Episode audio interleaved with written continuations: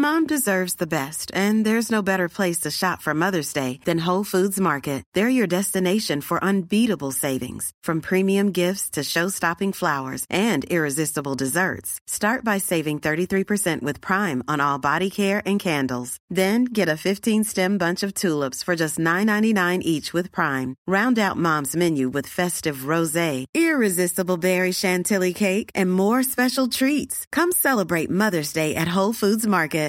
Want flexibility? Take yoga. Want flexibility with your health insurance? Check out United Healthcare Insurance Plans. Underwritten by Golden Rule Insurance Company, they offer flexible, budget friendly medical, dental, and vision coverage that may be right for you. More at uh1.com. There's never been a faster or easier way to start your weight loss journey than with PlushCare.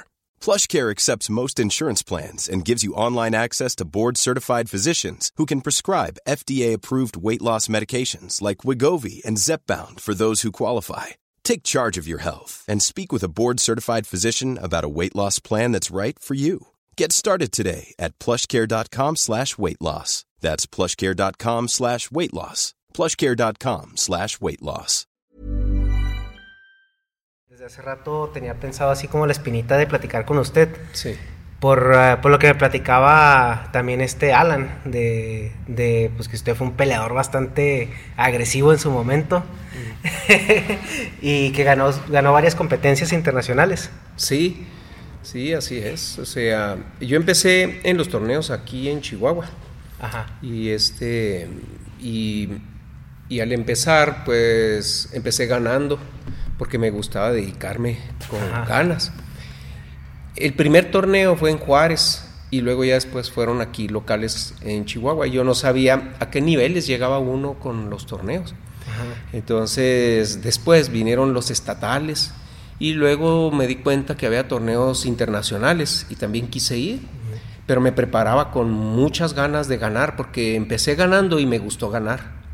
Entonces era un reto muy fuerte porque había en el gimnasio donde yo practicaba eh, peleadores muy buenos y entonces quería yo estar a ese nivel. Y a veces por las de estatura pues no llegaba uno a poder a veces darles alcance, pero hacía uno su, su papel y entre más lo presionaban, más daba uno de sí. Y entonces ya me fui este, adentrando, y pero, pero perfeccionando más el, el estilo, más y más, y, y me quería ver de otros estilos para ver este, realmente eh, en qué lo podía mejorar. Y aquí el estilo estamos hablando de puro kung fu. Eh, Kung Fu, sí. El estilo mío es Kung Fu. Y tiene muchos años. De, el, el arte marcial del Kung Fu empieza en China en el siglo VI antes de Cristo. Y ahí eran, se preparaban para la guerra. Y entonces este, de ahí eh, se va derivando. eh, después en- se crea el, mon- el templo del Shaolin en el año 400 y tanto, 495 eh, de nuestra era. Y luego de ahí había monjes, pero se dedicaban a lo espiritual y a prepararse para la vida, pero en lo espiritual y en la naturaleza. Que de ahí viene la creencia que el kung fu es más como meditar y Sí. movimientos suaves y todo. Sí, los movimientos son suaves, pero la historia viene que el kung fu fue creado por un mm, eh, monje budista que vino de la India, que se llamaba Bodhidharma. Ok. Y entonces él llega al templo de Shaolin y entonces les enseña 18 ejercicios, pero con el fin de que prepararan su cuerpo físico y era extenuante el entrenamiento y todo. Después se incrementan con 24 ejercicios más y luego de ahí fueron saliendo más tipo de entrenamiento y del templo de Shaolin salen los estilos, pero ya cada maestro que fue saliendo del templo a predicar el budismo en diferentes lugares fue metiendo su estilo. Después, por, por observar al- a los animales cómo peleaban, fueron, fueron este, sacando y perfeccionando los estilos, adecuándolos al cuerpo. Entonces veían al tigre, veían al leopardo, la grulla, el mono, eh, la serpiente, este, la mantis. Era observar, para ellos era observar la naturaleza. Y de ahí empezaron a salir diferentes estilos de artes marciales del kung fu, de diferentes estilos de kung fu. Y por ejemplo, el estilo de nosotros es Chequan, estilo de la serpiente. Ok. Porque es mucha velocidad, es mucha reacción y hay golpes este, que son letales. Ok.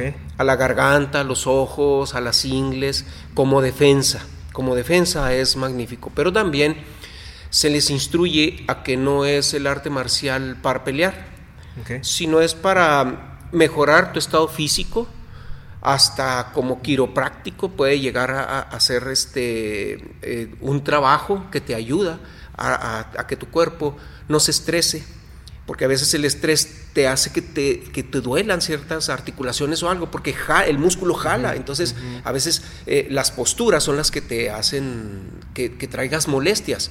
Y con el kung fu te liberas de ese tipo de cosas por el estilo de entrenamiento. Hay mucha elasticidad, se tiene que trabajar mucho la elasticidad, la fuerza, la velocidad.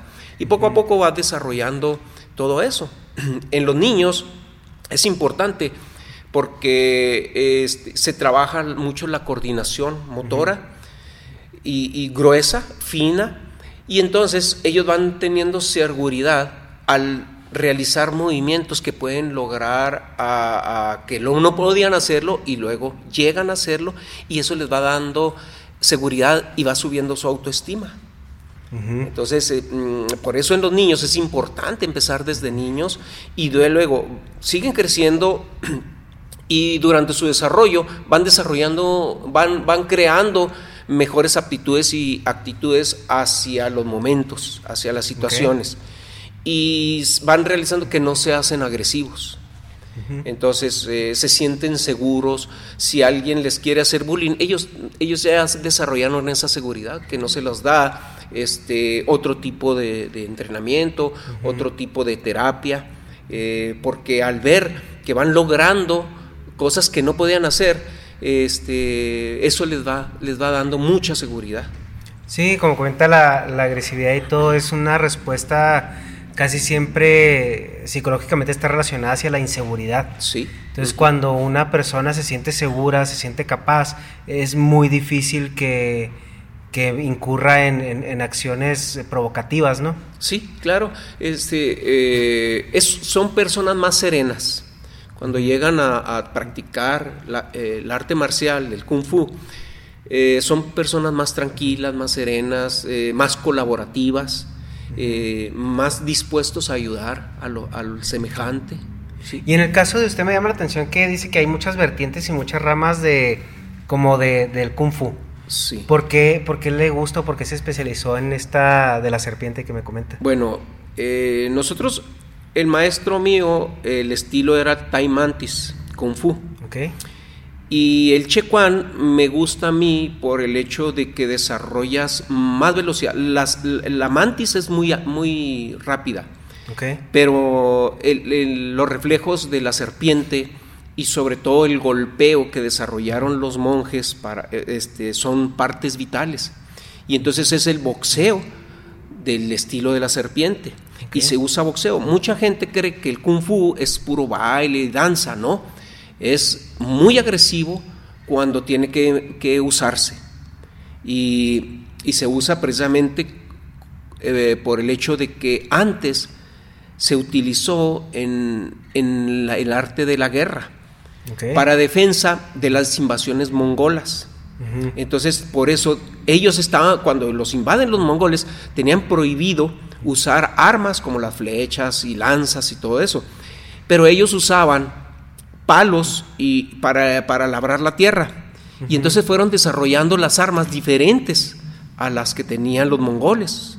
Y una, una pregunta, ¿por qué había esa prohibición hacia las armas? precisamente porque sabían de, de que ellos entrenaban el arte de pelea. Ya cuando invaden los mongoles, ya ellos ya sabían que había un arte marcial, un arte de pelea para la guerra, pero no les prohibían armas. Pero ellos, como labraban la tierra, empezaron a usar el bo, que es un palo alto, hay Ajá. otro corto, el yo, el bo, y luego los chacos, los nunchacos, se usaban para cortar el arroz. Mm, Entonces los bancos, todo lo que podían ellos empezaron a desarrollar a escondidas este, el, el arte del kung fu con, este, con herramientas de labranza. ok. Sí, entonces, Era un poco para disfrazar ahí el uso de armas. Sí, sí. Y cuando ellos estaban bajo ese dominio, hicieron un tipo de pelea que no se golpeaban, sino era mucho movimiento, pero no sabían que era para seguir desarrollando el arte marcial y seguir practicando, para que den de delante de los mongoles, pues creían que era una danza, creían por eso los movimientos así. Mm, ok, ah, ya entendí, o sea, era cuando los mongoles estaban dominando. Sí, dominando, ah, sobre todo el norte de, China. Que era algo parecido al capoeira, por así decirlo. Sí, sí, o sea, que es lo que nosotros conocemos. Ajá. Pero en el arte marcial chino los movimientos eran suaves y, e imitaban la pelea. Ajá. Pero no sabían que estaban imitando ya la pelea de un, de un tipo de animal y todo eso. Y entonces ellos estaban preparando sin pelear, este, eh, con las formas o katas que les llaman en, japonés, este, se estaban preparando para la guerra. Okay. Después ya vienen eh, que les llamaban lo del turbante rojo, que se prepararon a escondidas, que se llamaba eh, loto blanco. Y ellos fueron los que expulsaron, ya después con el arte de guerra, expulsaron a los mongoles de, China y se quitó el dominio y entonces se unifica ya China. Que el turbante rojo viene siendo como las fuerzas especiales. Sí, sí, ajá, sí, porque en las películas chinas se ha visto que hay unos que traen turbantes rojos. Ok. Y eso, eso representaban a el, equipo especial, el grupo especial de, guerreros chinos. Ajá. Es muy interesante el origen. Y tenía un amigo que él, le tocó estar en Afganistán cuando fue la guerra de, Estados Unidos allá. Y él nos decía es que nosotros el entrenamiento de pelea cuerpo a cuerpo eh, tiene que ser letal porque significa que es el último recurso que tienes. Donde ya no tienes un arma, no tienes ya a lo mejor municiones y estás de frente y es tu vida o la de él. Entonces, de, si, si lo que usted me comenta que el kung fu se deriva de un arte marcial para la guerra, entonces me imagino que sí evolucionó para realmente ser letal en, con el mínimo esfuerzo, ¿no? Sí. De hecho, los israelitas desarrollaron un sistema, pero todo eso se fue desarrollando este, por, porque se fueron diseminando las artes marciales. Es el, Krav Maga, ¿no? El, Krav Maga. Krav Maga. sí. Ellos desarrollan el Krav Maga para. Son tipos de entrenamiento diferentes. El Krav Maga se usa, por ejemplo, para soldados, para escoltas o para policías. Y son diferente el tipo de entrenamiento, es diferente completamente, porque el de soldado es para matar, sin armas, tienes que aprender a hacerlo, y como defensa, pero sobre todo es como ataque. Ok. Y en la, bueno, y cuál, o sea, ¿cómo nos, son los otros estilos de, de, Kung Fu derivados de los otros animales? Sí, hay, hay, por ejemplo, estilos que usan cinco animales. Hay otro que se caracteriza por ser más este, de la grulla o más del mono. Eh, y este y entonces ellos se caracterizan porque se enfocan más en esos movimientos. ¿Y qué nos puede decir de, por ejemplo, cada uno? Que, ¿Cuál es como la lo que resalta de, de cada estilo según el animal? Bueno, eh, eh, por ejemplo, se usa hasta el, dragón. Son las posturas que se usan y el ataque y la defensa. Por ejemplo, en el ataque del dragón se usa la mano así. En el, tigre es así. En la grulla se, usa este movimiento aquí así. Y en la mantis se usa esto. Aquí así. Mm. ¿Ok? Por la forma de las patas, de las manos de la mantis. Es, Eso es. Y entonces se ataca también de esta manera, con los dedos aquí así. ¿sí? Entonces todo ese tipo de... Y, por ejemplo, el del dragón, que por tradición ellos por, por su... Este, por la tradición de creer en que existían los dragones y todo eso, eh, le atribuyen eh, también cierto, cierto agresividad. Y entonces hay la patada de giro que se usa, este, se usa y dicen que es la vuelta del dragón. Hay un movimiento también que nosotros usamos en las formas que se llama el vuelo del halcón. Y es un movimiento pues que está en esa fotografía de allá. Ok, y, este y pues hay, hay son diferentes diferentes estilos. Ah, en unos hay, por ejemplo, eh, hay formas, por ejemplo, de la grulla, grulla 1, grulla 2, combinación tigre y grulla, eh, etcétera. Entonces Sí, hay, hay, hay sus Yo recuerdo que por mi casa había un, una, una escuela de Kung Fu que sí se veía muy de barrio, pero me llama mucho la atención que tenía pintado un tigre y alrededor muchos animales.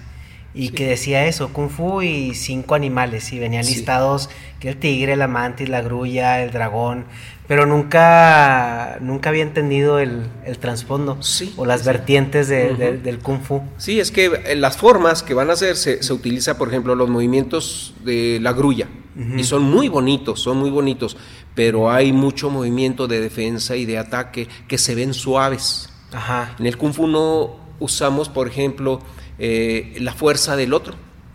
Si tú llegas con fuerza, yo te voy a atacar con suavidad, pero te voy a someter. Mucha gente no sabe que en el kung fu no nomás es pelea y todo eso, sino también es sometimiento y son agarres. Es, mucha gente este, ve las peleas ahora de vale todo, cuando en el kung fu desde hace mucho se usaba así. Ese era el tipo de pelea. Sí, cuando me estaba comentando de los torneos en los que participó, yo tenía una idea que era un torneo específico de Kung Fu, pero realmente era como un MMA actualmente. O si lo vemos, eh, ¿quién no se acuerda de las películas de Jean-Claude Van Damme, ¿no? De las de contacto sangriento y todas esas. Entonces era algo realmente, pues se podría decir parecido, ¿no? A, eso. Sí, lo que pasa es que eh, la gente desconocía. Y hay, además hay muchos practicantes de Kung Fu que nos, se han mezclado nada más o han agarrado el, estilo de pelea y de formas. Pero nosotros tenemos todo lo que es sometimiento, lo que son desarmes, este, pelea con, con arma y, este, y, el boxeo. El boxeo es como el boxeo normal, pero con pateo, con rodillas, con codos, cabeza, se usa todo. ¿Y cuál es la diferencia, por ejemplo, de ese boxeo al, kickboxing? Es que en el kickboxing, por ejemplo, bueno, antes del kickboxing había el full contact. Y el full contact era pelea, nada más se podían pegar de la cintura para arriba. Mm, y era boxeo y pateo. Todo el boxeo, todo el pateo. Okay. Reveses, golpes por atrás, por reveses. Pero codos y rodillas no. Entra el kickboxing y empiezan eh, a conocerse el muay y entonces empiezan a hacer el kickboxing, donde empiezan a, meter patadas abajo, pero no, y boxeo, pero no se pegaban con rodillas y con codos. Después se disemina más, se da más a conocer el mutai y empieza la gente a saber que pues también se pueden usar rodillas y codos, cuando en el kung fu siempre lo hemos hecho. Lo más que en los torneos es prohibido. En un torneo abierto de artes marciales compiten de tanto de karate polinesio como japonés, como coreano, chino, todo estilo. Entonces, ahí dice, ok, esto se vale en este torneo.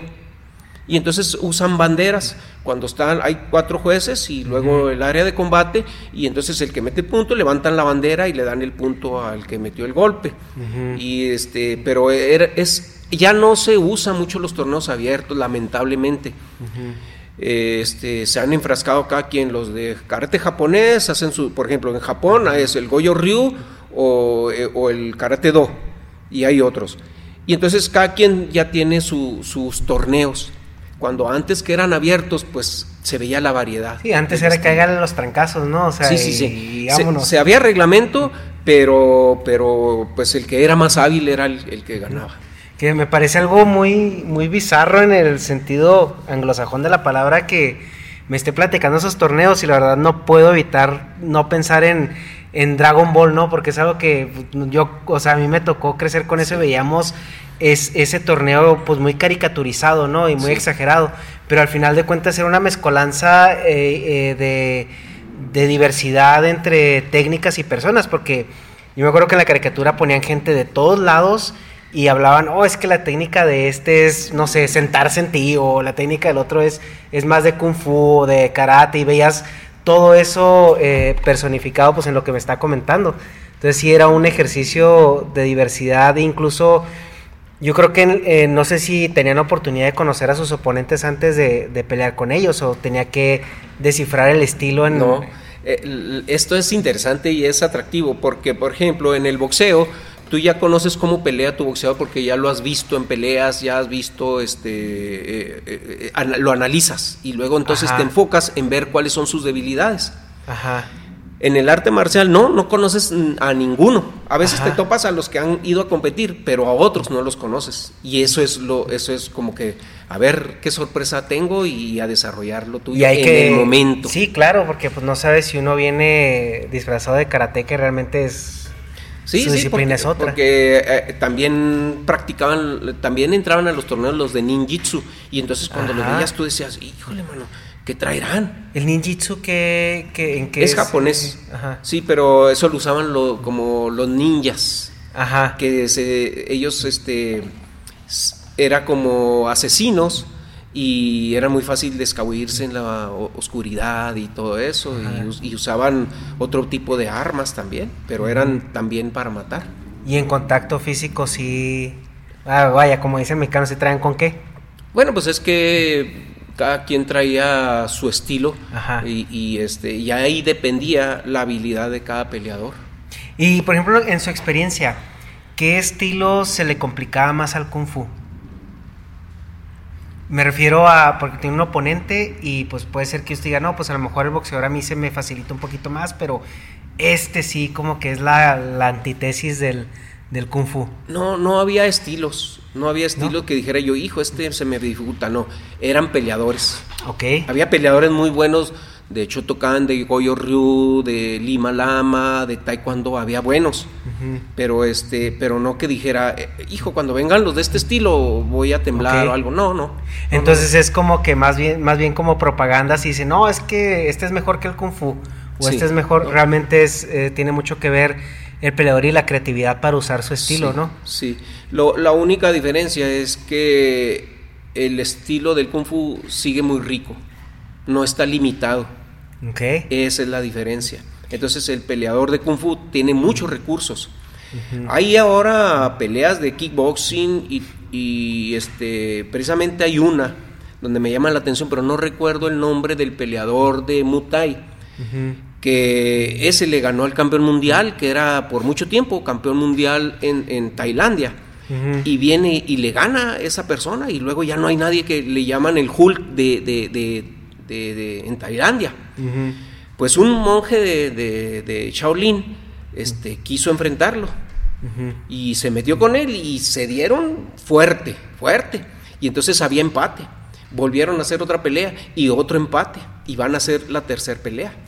Entonces no hay que dijera yo, híjole, mano, este es el Ajá. único, el, el Muay Thai es lo máximo, o, el, o cualquier estilo, por no decir, Ajá. para no des- desprestigiar, o sea, no desprestigiar, sino hablar mal de los demás, no. Ajá. Este, cualquier estilo puede ser bueno, y, y- pero es el, el- el que se dedica, el peleador, es el... Sí. es el-. Pero sí, eh, sí es muy cierto algo que comenta en cuanto al que Kung Fu tiene mucho recurso, porque sí es cierto que los demás tienen muchas limitantes. Por ejemplo, el box no puede usar las piernas, en el taekwondo los agarres no, no, no son permitidos, incluso eh, pegar con rodilla o con codo tampoco, Sí. los golpes a la cara tampoco se valen. Y así vamos viendo otras disciplinas que están más enfocadas en cierto estilo.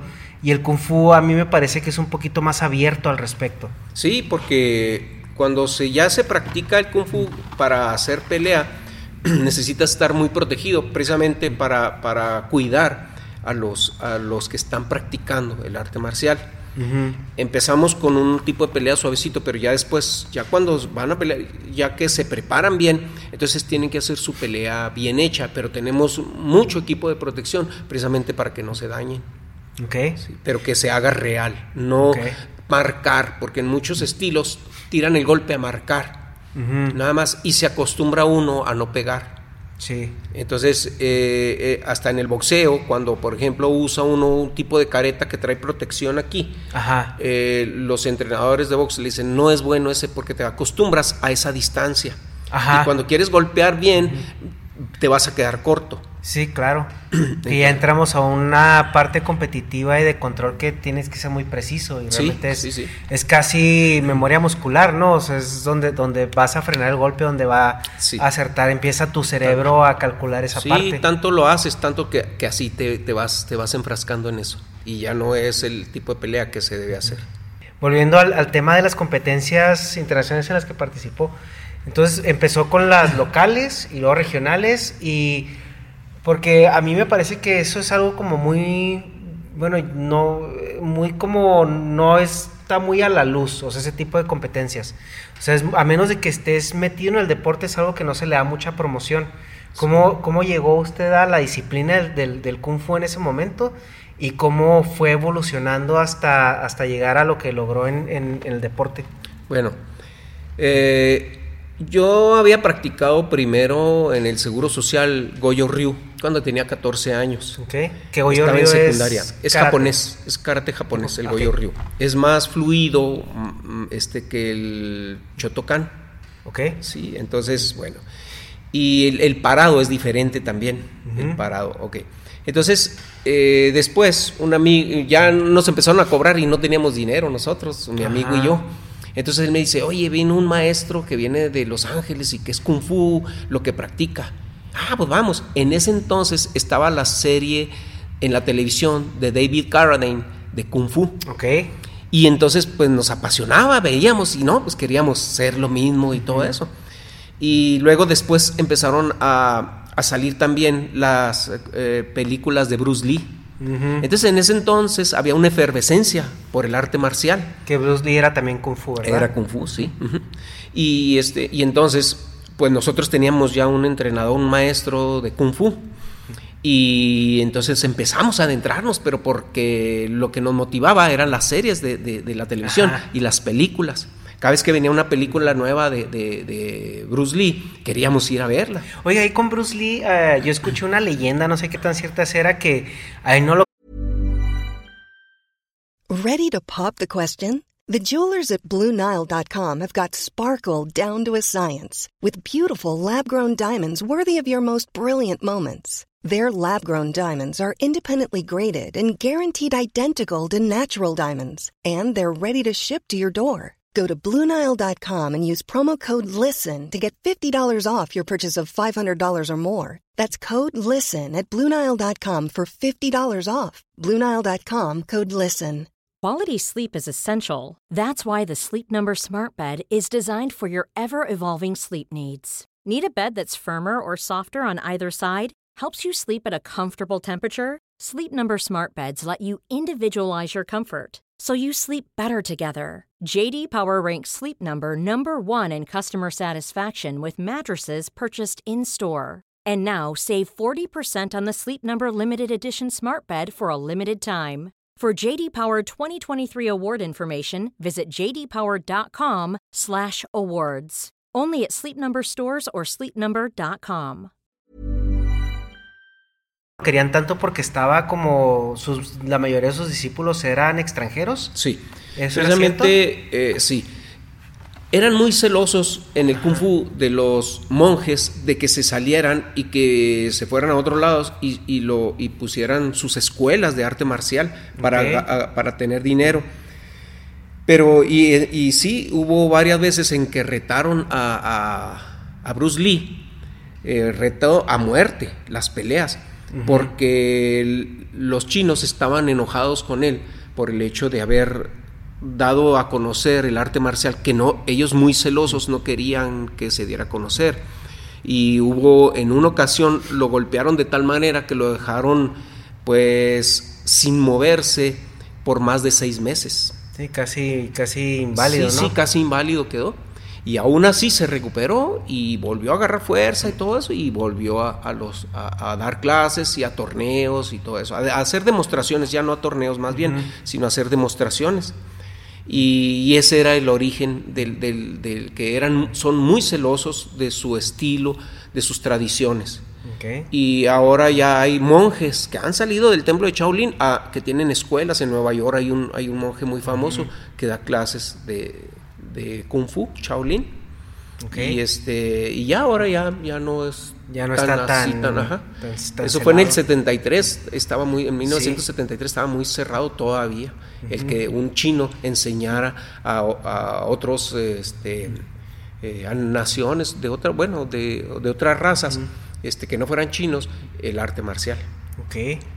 Entonces usted se ve influenciado por toda esa eh, corriente de películas, series y le gustaba el arte marcial y... Sí, es más, de niño, así como tú dices que de niño te gustaba Dragon Ball, bueno, de niño había una serie que se llamaba El Pequeño Samurai, que era en blanco y negro. Y apenas mm, recuerdo yo de eso, pero a mí me gustaba y todavía no sabía nada del karate, no sabía nada, nomás que me gustaba lo que veía yo, las patadas y todo.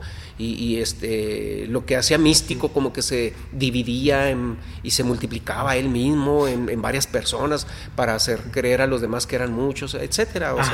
pero me gustaba, me gustaba desde entonces. Y, yo, y no, aquí no había nada de karate, no había nada de nada todavía, aquí en la ciudad. Sí. Y llega con este profesor de Los Ángeles a, a, su primera clase y ¿qué pasó de ahí? bueno, este, él, él era de aquí de, de Por Valleza, el profesor. Okay. Pero él se fue a trabajar a, a Los Ángeles y trabajaba en un restaurante chino. Y entonces ahí le daban dónde quedarse a él, le dejaban dónde quedarse.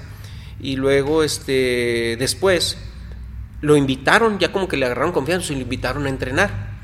Y entonces el maestro que les daba a ellos era el maestro, el Sifu James Ibrao, que aún vive. Él era hawaiano, pero eh, practicaba el kung fu. Y a su vez él tenía un maestro muy viejo ya, eh, chino, realmente chino. Entonces no se ha perdido lo que es la tradición, porque venimos con todo eso. Lamentablemente, si algo pasa, si no seguimos con esa tradición, se pierde. Y es algo muy bonito, muy, muy bonito, porque pues eh, yo, tuve yo he tenido muchas satisfacciones, muchas satisfacciones en cuanto a, como deporte, como competencia y como he enseñado a, muchas personas el arte marcial. Que la ha pasado más adelante. sí, sí, sí, y bueno, llega, empieza en esta disciplina y se va y me comenta que, que está en los torneos en Juárez en Chihuahua y cómo brinca al terreno internacional. Bueno, fue porque nos empezamos a dar cuenta de que había torneos importantes y entonces yo quería eh, ganar esos torneos, quería competir y a ver qué se sentía competir con gente que venían pues ya de más estados de Estados Unidos, porque en Estados Unidos el nivel era muy bueno, de todos los estilos, porque venían muchos de kung fu diferentes, ahí conocían más estilos de kung fu y más estilos de otros artes marciales. Y entonces era mi interés a ver en qué nivel estaba yo. Y entonces llegué a ir a competir y luego que ganar, híjole, pues eh, yo decía, bueno, ¿a qué nivel estoy? Nunca me di cuenta, nunca supe exactamente hasta qué nivel estábamos. Pero realmente no era nomás yo, eran algunos del, gimnasio del maestro que pudimos dar a conocer nuestro gimnasio aquí a nivel nacional yo ya me fui al nivel internacional. Porque no era fácil por la cuestión económica. Tenías que hacer, tus gastos eran pagados por ti. Sí. Entonces, eh, yo me fui para Estados Unidos en algunos torneos y llegué a tener campeonatos mundiales también y este y con orgullo lo digo que fui campeón mundial dos veces. Eso es algo, bueno, y ya decían, yo no sé si haya muchos de esos en México, pero al menos eh, no son muy conocidos. O sea, para mí, eh, lo que le comentaba el deporte, el arte marcial en México es, está como muy en las sombras. O sea, más bien México se enfoca mucho a los deportes que tienen alta visibilidad, ¿no? Que son los deportes olímpicos, el fútbol y todo eso. Y las artes marciales a veces se quedan pues relegadas o fuera de foco. Y ya es donde entra lo que usted comenta, o sea, que si alguien quiere eh, incursionar en ese tipo de disciplinas es pues bajo su propio gasto y, su propio riesgo, porque imagino que también los patrocinadores, al menos en México, no están buscando ese tipo de atletas, ¿no? No, porque no es muy comercial, esa es la cosa, que no es muy comercial los torneos abiertos. Eh, yo, por ejemplo, tenía que auxiliarme de mis familiares. Y ahí iba juntando, juntando, porque mi, era enfocarme en ir a competir, eso era. Y claro que me apoyaron porque, porque sí vieron que empecé a traer este, buenos lugares. Y luego en ocasiones competía en formas, los que son catas, formas con armas, en, combate. Y este y entonces llegabas a si llegabas a ganar competías por ejemplo los estilos suaves los decían el kung fu y algunos otros estilos. Y los, estilos fuertes, que eran, los fuertes eran por el movimiento. Nosotros somos fluido, éramos el estilo suave. Los otros eran estilo fuerte, era el Chotocán, el Taekwondo, entonces se dividía. Pero el que ganaba, cada uno ganaba y luego ya se iba por el campeonato, eh, el, campeón de campeones. Ok. Y entonces. es donde usted ganó en un par de ocasiones. Sí, sí. ¿Y qué nos puede platicar esos torneos? ¿Cómo son? ¿Cómo se viven? ¿Cómo es el ambiente? En, las formas es así. Dos, eh, a veces se eh, clasifica en dos que es estilo suave y estilo fuerte, por las formas. Y luego ya después, el que gane de esos ya compite por el campeón de campeones. En el combate era diferente. Eh, normalmente eran, depende los, eh, la cantidad de competidores, se clasificaba. A veces eran cuatro clasificaciones, a veces eran tres, que eran eh, peso liviano y luego medio y pesado. Y entonces cuando ganaba cada uno en su, en su peso, peleabas por el campeón de campeones. O sea que te podía tocar con un muy alto, grandote, muy alto, un chiquito, uno más o menos. Sí, sí. Okay. Exactamente, a mí me tocó pelear con uno que eh, era sordomudo y cuando, por ejemplo, decían mate o así que, tenías que parar la pelea, él, él, seguía peleando. Entonces, este, yo, sé, yo decía, hijo, pues es que por su alcance no, no puedo llegar, pero lo que pasa es que él estaba llegando con las manos. Yo dije, ya sé qué voy a hacer. Y entonces lo engañé con una pata que es en el aire, y entonces como que entró, y luego lo seguí yo, porque se paró, y lo seguí yo. Hice una finta en el aire y con la pierna por la, por la parte de atrás le pegué en la cara.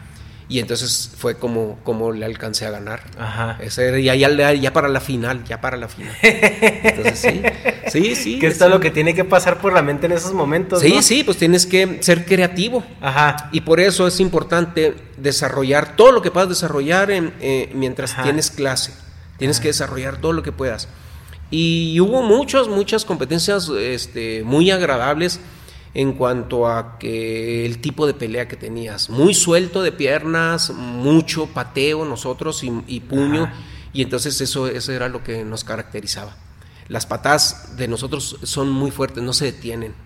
Y entonces a veces nos, nos, querían, me amonestaron a muchos de mis competidores cuando yo ya era maestro y también a mí por el hecho de que tenías que controlar el golpe, pero nosotros, eh, nuestro estilo de pelea es fuerte. Sí, porque ya hablamos de que si intentan controlarlo o así, puede incluso lesionar al, sí, peleador. Sí, sí, sí, se puede lesionar la cadera, las rodillas, el tobillo, sí, sí, sí, sí puede ser. ¿Y esas amonestaciones era por el tipo de competencia o era porque querían hacer la competencia un poquito más, más relajada? Más relajada. Sí, probablemente eso sea, pero muchas veces querían contar golpes a los otros cuando no entraba el golpe. Por ejemplo, si tú tenías tu guardia aquí, que es la de nosotros, como el boxeo, y te daban una patada y te la van aquí, te querían contar como si fuera hubiera golpeado. No, el golpe debe ser directo al cuerpo, a la cabeza, sí, depende, depende el, reglamento del torneo. Ok, y por ejemplo, los torneos en los que participaba usted, ¿era por puntos o era hasta que, o por rounds o por... No, eran por puntos, por puntos. Tenías que meter en tres minutos la mayor cantidad de puntos. Ah, ok, ok. Entonces era un, solo round, por así decirlo. Sí, y porque eran muchos competidores y la, competencia era en un solo día. Pues estaba pesado, ¿no? Porque ¿cuántas, ¿cuántas peleas se aventó usted en, un torneo, la mayor cantidad de peleas? Diez. Diez. Diez, a veces diez. Que pues son 30 minutos efectivos de, combate y luego pues me imagino que no Eran tres minutos por round, o sea, por pelea. Tres minutos. Y si quedabas empatado, pues el que metiera el primer golpe. Normalmente yo nunca, casi nunca quedé empatado. No. Y este. Era a ganar, era a ganar. Ok. ¿Y el ambiente entre peleadores cómo se, cómo se maneja? Había pues, mucha, mucha compañerismo, era bonito, porque aquí, por ejemplo, nos íbamos de aquí de Chihuahua cuando íbamos a competir a Estados Unidos, éramos algunos de, de, de Chotocán, y luego eh, de Lima Lama cuando vivía este Carlos Chao que este pues bueno ya falleció. Y nos íbamos a, competir a Estados Unidos así en grupito nosotros y luego iban otros de, diferentes estilos. Y nos íbamos allá no debemos sí órale ya me voy acá con ellos y yo entonces nos íbamos cada quien por su lado o a veces en grupito. Y allá pues era apoyarnos entre nosotros aunque fuéramos de diferentes estilos. Y con los con los adversarios con los competidores que venían de otros lados era cómo era el ambiente, porque uno se acuerda de las películas de Jean-Claude Van Damme que todos se ven feo y se quieren matar. O de Karate Kid, ¿no? sí, claro. Ajá. No, no, no, acá sí. Bueno, yo por ejemplo cuando peleaba era como pelear con un contrincante normal, Sí, así. claro. Ajá. Pero ya cuando se terminaba el combate siempre tenías que saludar al otro. Y entonces ya cuando te iban conociendo, este, te hacías de muchas amistades. Ok. Y pues era muy grato eso, claro que sí, muy, muy grato era. ¿Y algunos contactos que todavía conserve de ese entonces? Pues, ¿sabes? Más golpeado fui en, en el entrenamiento. Ajá. Sí, este, una vez me dieron una pata giro y no traía protector, este, me despostilló un diente. Y una vez les estaba enseñando a unos que no estaban tan diestros y les dije, no, mira, tira así, por atrás. Y me dieron con el antebrazo aquí así, me desviaron el tabique. Y sí, Sí, sí. es una historia de lesiones, ¿no? Que mucha gente ve a veces nada más el, el éxito, pero no, no ve todo lo que, lo que trae el atleta eh, Sí, cargando. sí, sí, sí. En- y muchas veces no se, no se ve también algo que yo entendí cuando pues estuve ahí en ciertas disciplinas, ciertos deportes, que a veces cuando llega una persona a la final o llega a la competencia máxima, ya va lesionado, o sea, va así, este, no en su 100% físico como toda la gente lo imagina. Sí, eh, eso se ve en- hasta en los campeonatos mundiales de lo que sea. Ajá. Hasta en atletismo, Sí. en el boxeo, muchas veces. Bueno, pues porque si este siempre pelea así, ¿por qué no ahora no peleó? Pues porque iba lesionado o iba con queriéndose enfermar o deshidratado. Sí, claro. Entonces hay muchas cosas. A veces iba uno con un desgarro y aún así iba a competir uno. Nomás se calentaba bien, bien, bien, bien para para poderse. Y ya cuando venía pues a lo mejor venía hasta peor. Yo el primer torneo que fui a Juárez iba lastimado de, de- de un pie y aún así me traje el primer lugar. Y fue entrenando. Caí mal pegué con los dedos en el suelo y, y llevaba lesionado el pie derecho y, y- pero aún así fui a competir porque yo lo que quería era era, era el primer torneo y este y, y gané y yo después de ahí ya dije no, no a mí me gusta esto y, y voy a seguir Que eso es el, el agarre y, el- y el- la terquedad del, del deportista, ¿no? O sea, que pese a, a lo que esté sucediendo, o sea, ya se preparó por, por un objetivo y pues hay que, hay que llegar y hay que cumplirlo. Sí, sí, sí, ese, es que, y luego ya cuando saboreas el triunfo, pues quieres seguir Ajá. ganando. Y una, cuando ganó su primer mundial, ¿cuál f- ¿qué fue lo primero que pasó por su mente? ¿Que quería más o a lo mejor pasó de ya... Lo que pasa es que no me la creía. Ya me entregaron el trofeo y todo y no la creía, todavía no la creía. Porque estamos hablando que es, una, es un abierto, o sea, no Sí, es... Sí, sí peleó como en cierta categoría de peso hasta cierto punto. Pero peleó con N cantidad de, de gente de diferentes estilos, diferentes nacionalidades y al final se tiene que enfrentar con el campeón del- de la otra categoría que puede ser más grande que Más usted. pesado, o sea, sí, sí. Y, y aún así saca el resultado y, Sí, y sí. es- Al principio, bueno, este tiene uno cierta duda en entrar a la pelea por el otro que más, más alcance, más todo. Y Sí. luego, pues, si ya llegó porque ganó el campeón, no es, no es cualquiera. Ajá. Entonces ahí tienes que desarrollar tu habilidad para saber cómo entrarle. Y esa es la, son estrategias que se usan. Sí, ¿Y usted por lo general competía en, la, en el peso liviano o en el sí pesado? liviano. Sí, siempre fui, pesaba 77 kilos. Ya le tocaba bailar con, con la más gorda ahora sí, Sí, ¿no? sí, porque en Estados Unidos había gente de 1.90 y luego Ajá. pues pesados, y sí. Pero sí, eran más lentos, pero de mucho alcance. Sí, más es- lentos que uno liviano. Es como en el boxeo. Si tú ves a las peleas de, de- de peso completo, son más lentos que los de peso pluma o... Pues con sí, uno sí. tienen, ¿no? Sí, sí, sí. Con, que te lleguen a tocar, híjole, mano, sí, sí te llegan a lastimar, sí. Sí, sí. Pero es, es muy satisfactorio cuando vas desarrollando esa confianza.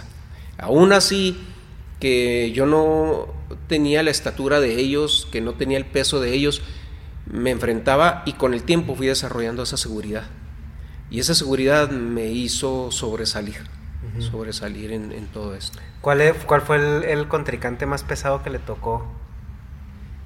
Era, no recuerdo el nombre de él, pero era un americano que era muy alto y tenía el- como muy salido los pómulos, muy alto, muy alto, y nomás levantaba la pierna y llegaba muy lejos con la pierna.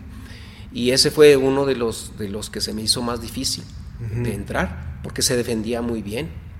Pero entonces, desarrollas movimientos circulares y haciendo fintas y, de, y en cuanto iba a tirar algo yo ya estaba encima de él. Okay. Y entonces, eh, pero ah, claro que me recibía con las manos y también ya tenía más largas, casi tenía el alcance que, que, mis piernas, pero este, pero sí, sí, ese, ese fue de las. ¿Y a él cómo le tocó tumbarlo?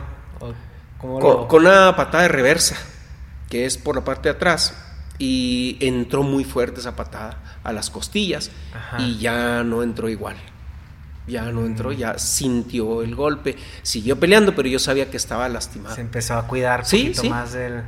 Sí, ajá. Y en, knockouts y todo eso también funciona así, ¿no? Si entra un golpe y sí, sí, sí, pues. yo vi varios knockouts fuertes, este, eh, a mí me tocó también hacer eso, pero pues son, son accidentes, por la, porque muchas veces no suben las manos, o sea, están acostumbrados a su estilo de pelea y a veces traen las manos abajo y nosotros siempre las traemos arriba. Y llegué a ver gente que golpearon precisamente por descuido de la guardia. Mis alumnos, este, mi hijo una vez golpeó a una persona también en un torneo y este, pero porque no traía protector bucal, fue una patada y, de, y de, de, frente, así de frente aquí así, nada más la chicoteó y le pegó, le tuvieron que hacer 12 puntadas por dentro, porque porque no traía protector bucal. Es que pegar con los dientes eh, se corta, se corta. Ajá. Sí, más con esa... Eh, porque mucha gente a veces no dimensiona la fuerza con la que puede ir una patada. No se imaginan que una patada de aquí de enfrente así, que la sacas chicoteada, es muy fuerte. Sí, y sin, a lo mejor sin el vuelito. Sí, sí. Y eso, eso se va desarrollando con el tiempo. Tienes que practicar mucho para desarrollarlo, pero es muy fuerte esa patada mucho, muy fuerte. imagino. ¿Y cuál es el tipo de... Yo, bueno, yo creo que siempre hay como un, un movimiento, una patada, un golpe que, que es como el... Eh, el que me caracteriza. La firma así de cada uno de, o, de la, o del tipo, de, la vertiente de, disciplina en la que está. ¿Cuál, cuál vendría siendo esa en, en este caso? A mí me gustaba mucho tirar la patada de giro. Para mí entraran como entraran, esa les iba a entrar y si no, se enredaba, nos enredábamos con la pierna mía, porque a veces se enredaba la pierna en el cuello y ahí íbamos al suelo. Pero ya no entraban igual y todo, pero esa era la que me dio a mí muchos, muchos, este, pues triunfos en, esto, sí. ¿Esta patada eh, le, costó mucho trabajo sacarla o fue algo así más? No, era lo que más practicábamos, como que dentro del kung fu e, es muy común esa patada, pero es depende de la habilidad de cada quien y luego este, pues la práctica que uno le ponga. A mí me gustaba mucho y yo la practicaba mucho, mucho, mucho. Por eso este, en los combates era lo que más se me daba a mí, porque me gustaba mucho sacar esa patada. ¿Y qué movimiento era como el más difícil de, de, su vertiente? Bueno, el que me costó más, más tiempo para sacarlo se llama el tornillo. Ese se hace en las formas nada más. Y es un movimiento donde en el aire tienes que dar un giro completo acostado y luego caer y caer en split.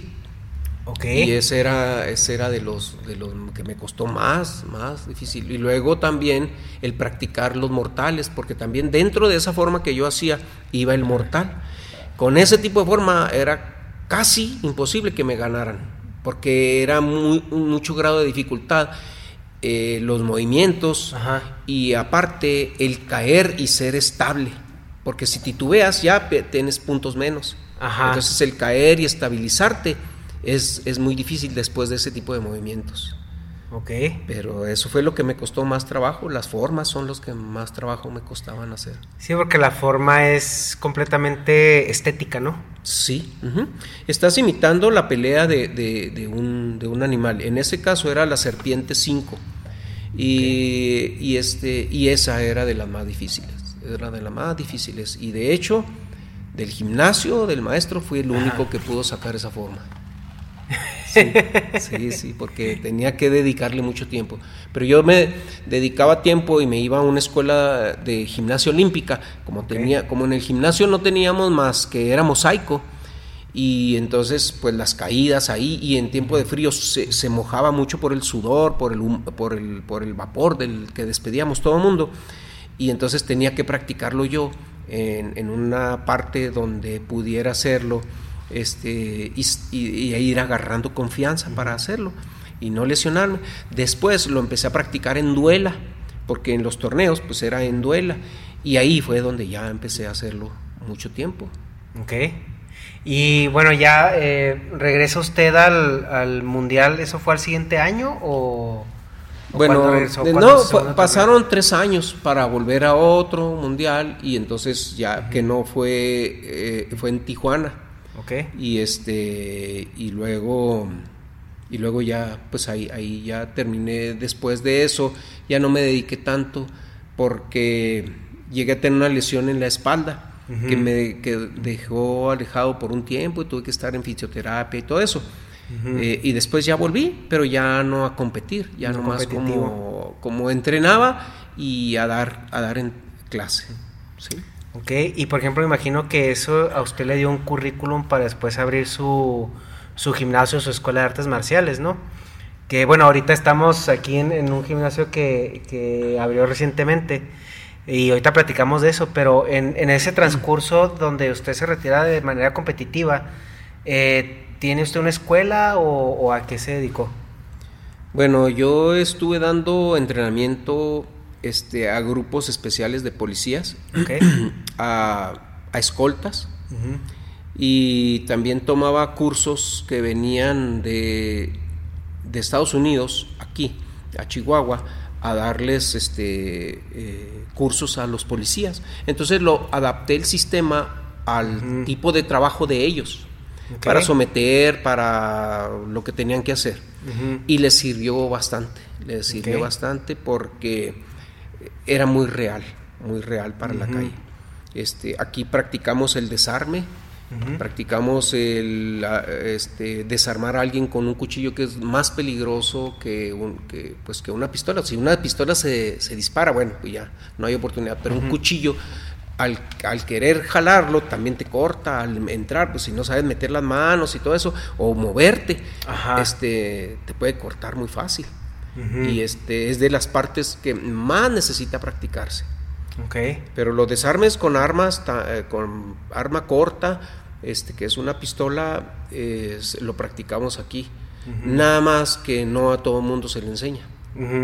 este, yo les enseñé normalmente a escoltas nada más, a policías no, a escoltas. Sí, porque a una persona promedio pues sí puede incurrir en, en, más problemas, ¿no? Sí, sí, claro que sí. Sí, porque una escolta estamos de acuerdo que en el momento en que ellos necesiten entrar en acciones porque ya hay una situación de vida o muerte. Sí, y sobre todo que hay un protocolo de seguridad que se sigue para protección a funcionarios y que hay una formación especial este, que se debe seguir y entonces cómo debe actuar cada uno de los que van en esa formación, qué acción debe hacer el que va atrás del funcionario, el que va adelante, el que va a los costados, mm, este, por, por seguridad de, de ellos, que, que todavía pues muchos, tengo mucha amistad en ellos, no puedo decir es de detalles, sí, pero, pero, este, pero todo eso se, se practica, todo eso se practica.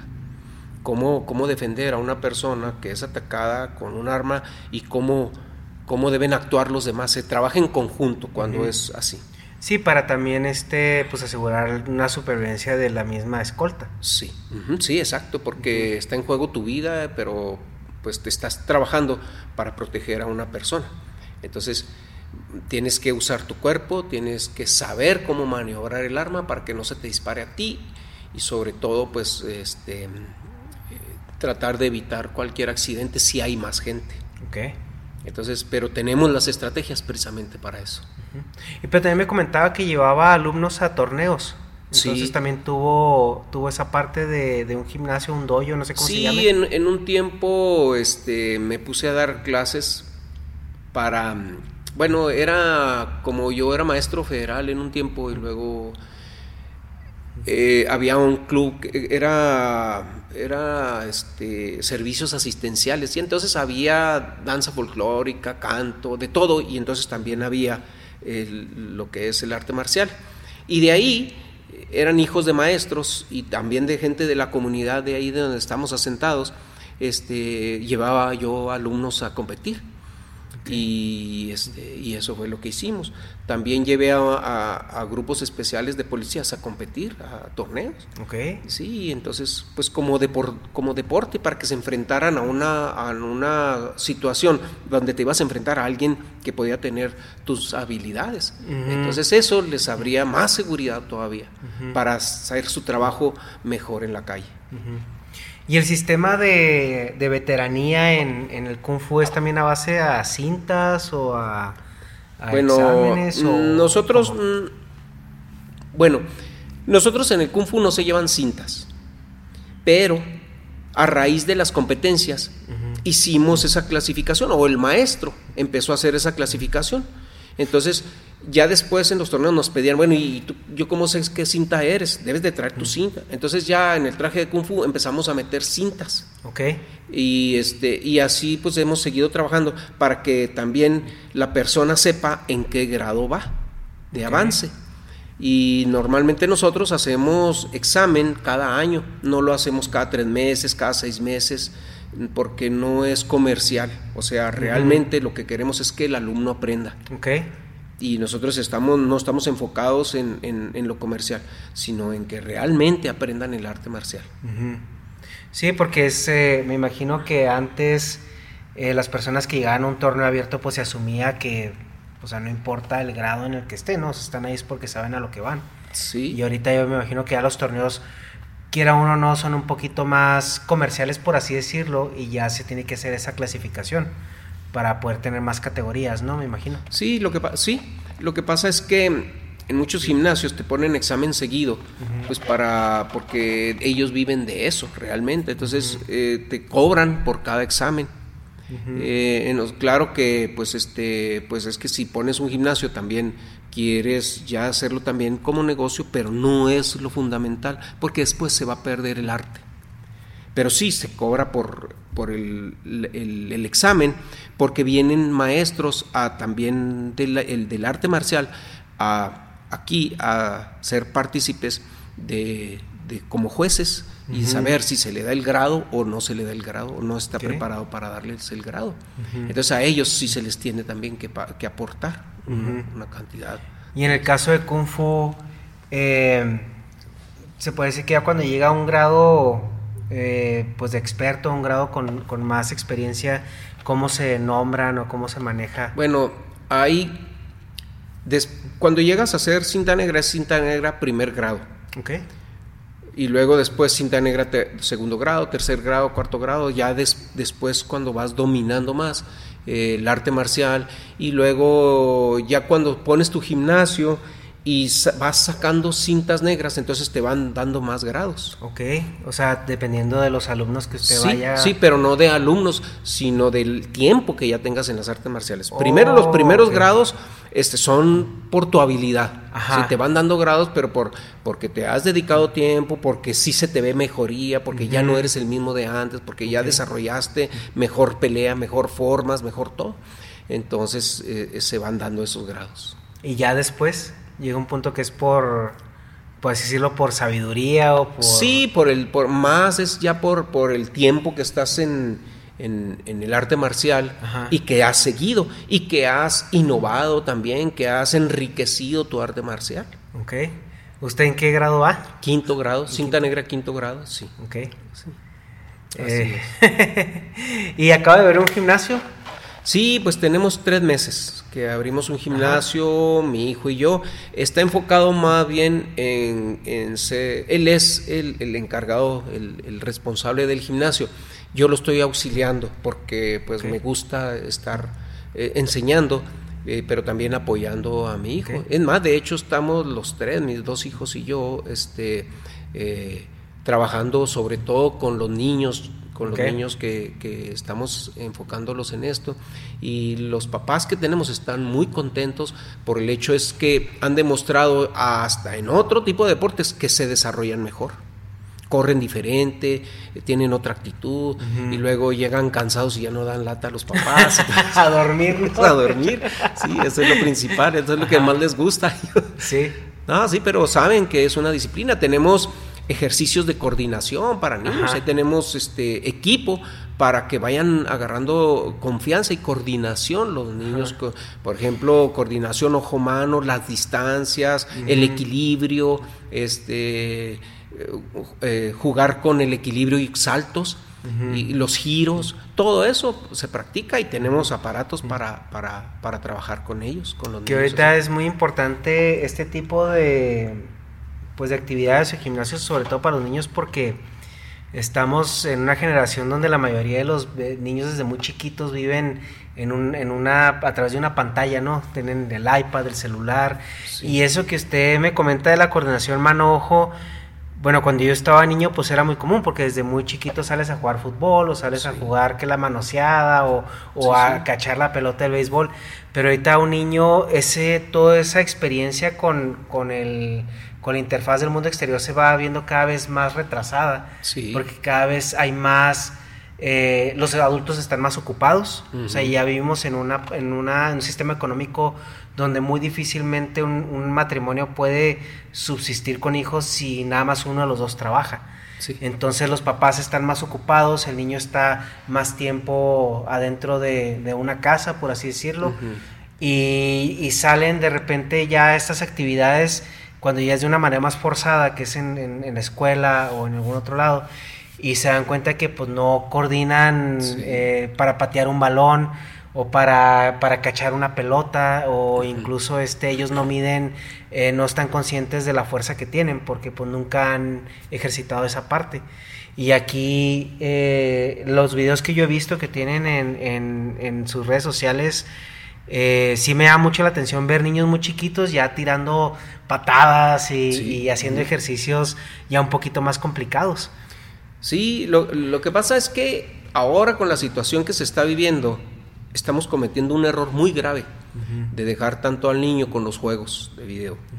Porque según algunos estudios hay hasta lesiones cerebrales por estar metidos tanto en los juegos.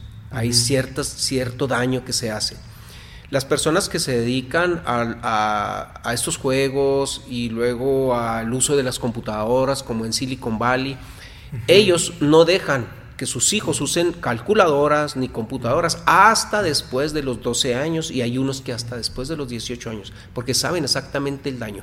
La tecnología está hecha para tener este, idiotizadas a las personas, tener control sobre ellas.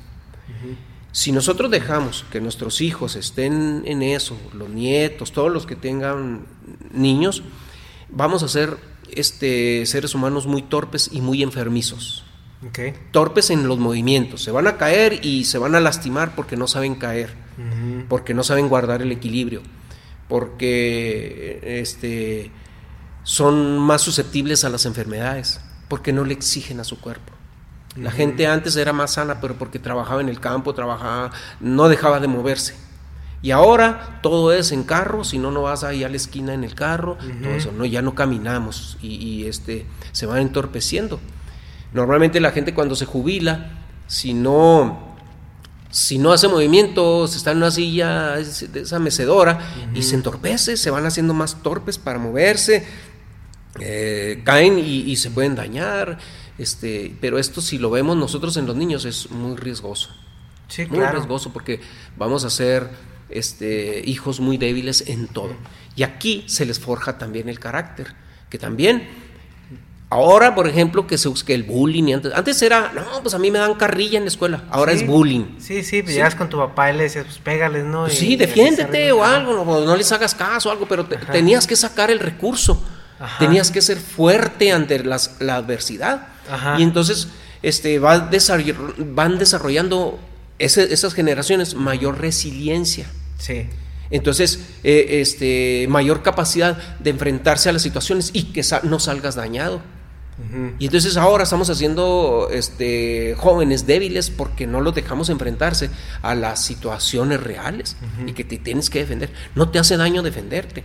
Normalmente la psicología, yo tengo una maestría en psicología educativa. Y entonces eh, muchos psicólogos de Estados Unidos te daban y los estudiabas y te daban ciertos parámetros de las conductas y de lo que te afectaba ciertas situaciones. Pues ahora ya se ha visto en los programas de, Discovery donde hay una terapia de choque. ¿Por qué llegar hasta entonces a eso? ¿Qué es la terapia de choque? Cuando el adolescente y todo eso, que no lo puedes tocar, no le puedes hacer nada, este, no le puedes llamar la atención. A los papás los golpeaban porque ya eran más fuertes que ellos, este, a las mamás les faltaban el respeto y todo. Entonces ya cuando llegan a ese, a ese punto, este, la autoridad ya los puede recoger y lo que es la terapia de choque, meterlos a las cárceles, a que vivan con los, con los presidiarios. Claro que yo creo que de haber algún plan exactamente para que pues, no vayan a hacer un abuso, ¿verdad? Pero sí, les gritan y les dan carrilla y, como son gente más grande y todo, y son gente desconocida, pues les tienen miedo porque están en la cárcel. Pero es terapia de choque. Entonces, tenemos que llegar a eso para no dejarlos que maduren realmente a las situaciones que hay. Toda la vida te has enfrentado a situaciones de riesgo, a situaciones de burla, tienes que salir adelante. ¿Cómo hacerlo? desarrollando ese carácter para enfrentarte a las situaciones. Normally, being a little extra can be a bit much, but when it comes to healthcare, it pays to be extra. And United Healthcare makes it easy with Health Protector Guard fixed indemnity insurance plans. Underwritten by Golden Rule Insurance Company, they supplement your primary plan, helping you manage out of pocket costs without the usual requirements and restrictions like deductibles and enrollment periods. So when it comes to covering your medical bills, you can feel good about being a little extra. Visit uh1.com to find the Health Protector Guard plan for you.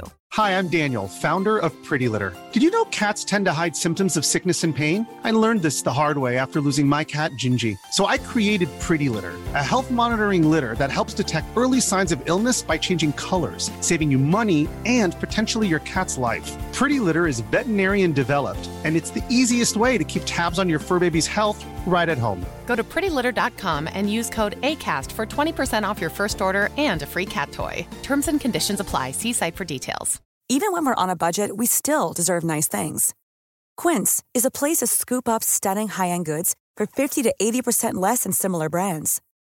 They have buttery soft cashmere sweaters starting at $50, luxurious Italian leather bags, and so much more. Plus, Quince only works with factories that use safe, ethical, and responsible manufacturing. Get the high-end goods you'll love without the high price tag with Quince. Go to quince.com/style for free shipping and 365-day returns. No siendo débil a cualquier situación. Y en el arte marcial, en el hecho de que estés ejercitándote y que ya no puedas y que estés cansado y que uno les habla fuerte y les dice sí puedes y sí, sí, entonces es levantarles el autoestima y, y ellos van desarrollando que sí realmente sí pueden que realmente lo que se les hacía difícil ya ahora lo pueden hacer. Y por eso se van desarrollando más fuertes, eh, con su autoestima sube, más seguros, eh, en lo físico son más fuertes, van desarrollando todo eso. Sí, que es algo muy importante eso que comentaba de la... Eh, ir, rompiendo como que las barreras, ¿no? Y personales. Y decir, ayer no podía hacer esta patada y hoy ya me salió o sea, es como un sentimiento de autorrealización y de, y de recompensa al progreso, ¿no? O sea, no tanto a la recompensa inmediata que se está buscando ahorita en, en todo, y sino el, el, ver que la caída de ayer, el esfuerzo de ayer, ahorita ya, ya puedo lograr esto, ya puedo hacer esto, de una manera pues tangible, ¿no? Como un, un, niño a lo mejor lo, lo vive porque pues el niño experimenta el tiempo y el esfuerzo de una manera diferente. Y algo también que me da mucho la atención es, son habilidades psicométricas que antes eran por default, que era saber caer, saber este brincar, saber tener balance, porque si yo recuerdo también muchas veces que uno iba en la calle, iba corriendo y sentías que te ibas a caer, pues ya sabes que tenías que hacer bolita y, rodar, ¿no? y ahorita sí ves muchos, eh, ya no niños chiquitos, sino niños de 8, 9, 10 años cayendo de maneras estrepitosas. Que se lastiman bastante. Y, hasta ahorita me acaba de hacer, de hacer clic esa parte.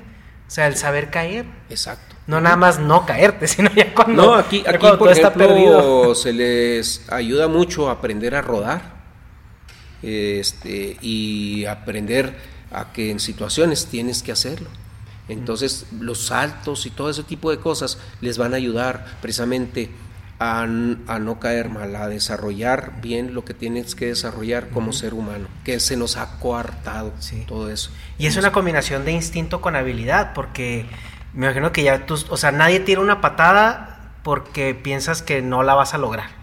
O sea, sino que simplemente a medio vuelo te das cuenta que ya no la armaste, que no traes la, ni la altura ni la inercia suficiente. Entonces, como que en ese momento tu cerebro tiene que procesar qué hago, ¿no?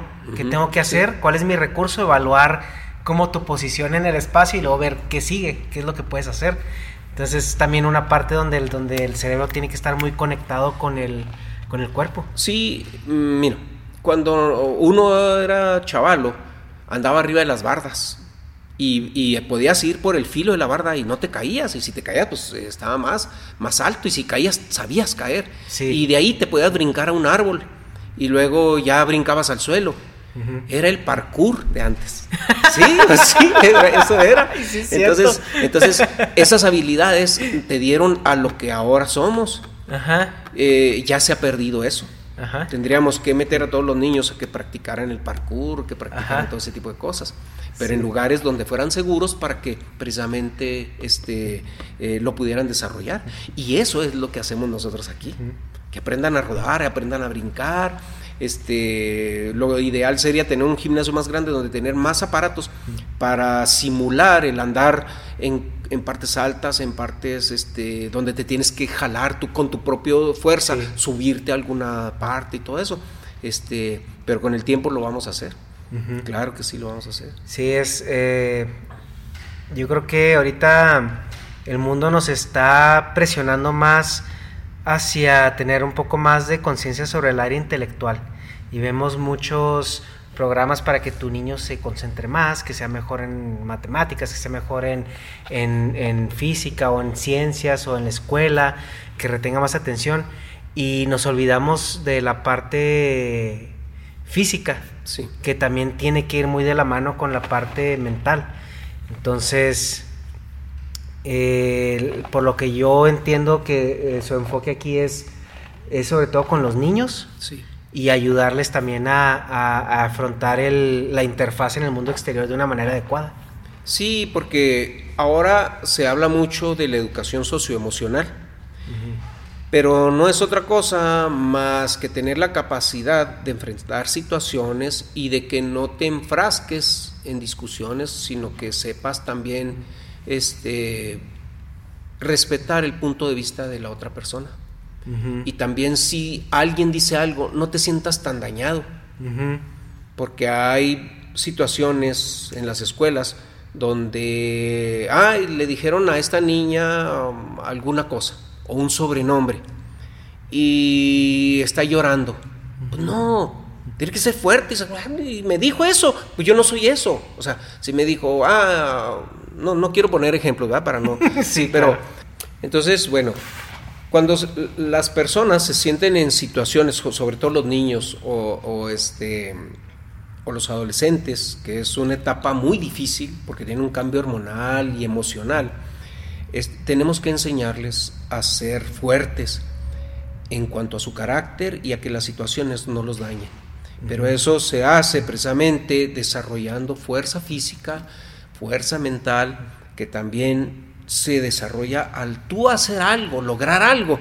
Vas desarrollando confianza en ti, vas desarrollando fuerza, vas creyendo en ti. Entonces eso te va a hacer enfrentar la vida de manera diferente. Y las personas que batallan para socializar o que batallan para, para mm, situaciones que les incomodan, los con el arte marcial, parece increíble, lo logras. Entonces vas haciendo gente segura, que es lo que necesitamos. ¿Cuántos padres no pueden con los hijos y luego, ay, es que no puedo con él, no puedo dominar? ¿Cómo es posible que no pueda dominarlo? Pues si es un niño chiquito, ¿cómo no, no es posible? No es posible que no dominarlo, sino que eh, lo sepa guiar y decirle, bueno, esto te hace bien, esto te hace mal. No, si hace una cosa mal, no puede quitar, es que te hace daño, te hace lo que sea, te vas a lastimar o algo. No, no hacen, no, no pueden los papás.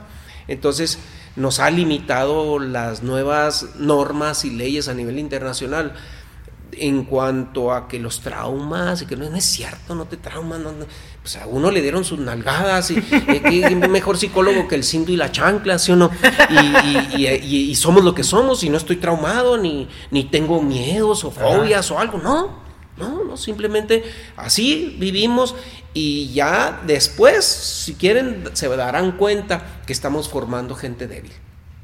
Y este, y fuera también de, la creencia en que hay un ser supremo que este y, que pues no estamos eh, queremos educar a nuestros hijos eh, con situaciones vanas que no tienen fundamento fuerte y este y por eso vamos haciendo gente más débil y más, más susceptible a cualquier situación. Sin amor al prójimo, sin valores, sin querer ayudar a los demás, si no ves a alguien y pues ya te estás haciendo insensible. Este, simplemente antes, cuando había un acto de violencia en la calle, duraba meses hablándose de eso. Y ahora pasa en un lado, pasa en otro, ya no nos interesa, ya, ya nos hicimos fríos para, para eso. Y no debemos llegar, o sea, ya, ya estamos, pero no debemos este, llegar a, a, esa, a esa, situación. y, y, aquí en esto, bueno, pues este, me salí un poquito del tema, pero es, son cosas que nos afectan como sociedad. Y tenemos que estar con nuestros hijos, este, inculcándoles algún deporte, inculcándoles por los valores, por el respeto, por la constancia, por la disciplina.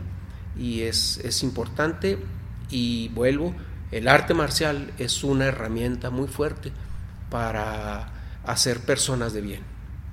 Ok. No, pues muchas gracias. No, de nada. ¿Algo más que quiera agregar? No, no, pues nomás agradecer y espero que que esto lo vean muchas personas, pues para que nos demos cuenta en la realidad en la que estamos y que somos una opción para, para ayudar en su familia a tener hijos disciplinados, hijos deportistas, que se alejen de los vicios sobre todo, y, este, y que somos una opción fuerte para eso. Ok. Sí, vamos a dejar aquí la información del gimnasio en, en la descripción para que pues ya nomás vayan ahí, la copien y, se vayan a todas las redes sociales que tengan. Y pues muchas gracias, está muy interesante esto, la verdad, desde la historia hasta todo este, el cierre de, esta plática está muy, muy interesante y tiene toda la razón. Ah. ¿Qué, le puedo decir? No, muchas gracias. No, no, pues quisiéramos este poner nuestro grano de arena a la sociedad para que no se estuviera yendo por el camino que no debe, que yo la veo que se está yendo. Se está perdiendo muchos valores, se está perdiendo este, que los hijos convivan más con los papás, se está perdiendo la responsabilidad de uno como padre con los hijos, este, todo eso se está perdiendo. Entonces, no quiero llegar a una sociedad más fría. Nosotros nos caracterizamos los mexicanos por ser cálidos, por ser alegres. Quiero que sigamos con, con eso. Y este y sobre todo pues que las personas para ser alegre, para, para llegar a eso, necesita ser fuerte también, muy fuerte necesita ser, para enfrentar lo que se te viene en, en el futuro. Si a un hijo no se, le, no se le enseña a ser fuerte, cuando tenga un trabajo le van a hacer una mala cara y se va a salir, y luego va a ir a otro y se va a salir, porque no tiene esa fortaleza para permanecer y para saber que si te llaman la atención es porque las cosas deben de hacerse de acuerdo a, donde estés en ese trabajo. Y son exigencias. Entonces tenemos que preparar gente con carácter, con carácter. De acuerdo. Bueno, muchas gracias. Deseo pues mucho éxito, que siga teniendo aquí en su gimnasio. Gracias, Y pues eh, yo creo que estamos, en contacto, ¿no? Sí, seguro que sí. Sí, claro que sí. Las veces que quieran estamos aquí. Si quieren tomar video de las clases, de algunas cosas, también. también Pues eh, tienen videos en sus redes sociales, ¿no? Sí, están ahí. Ah, sí, claro, pues yo creo que ahí los, los direccionamos para que vean todo ya el, programa y el esquema. y pues Ojalá ahí podamos este, platicar después una vez más. Sí, seguro que sí, cuando gusten. Bueno, muchas gracias. Gracias.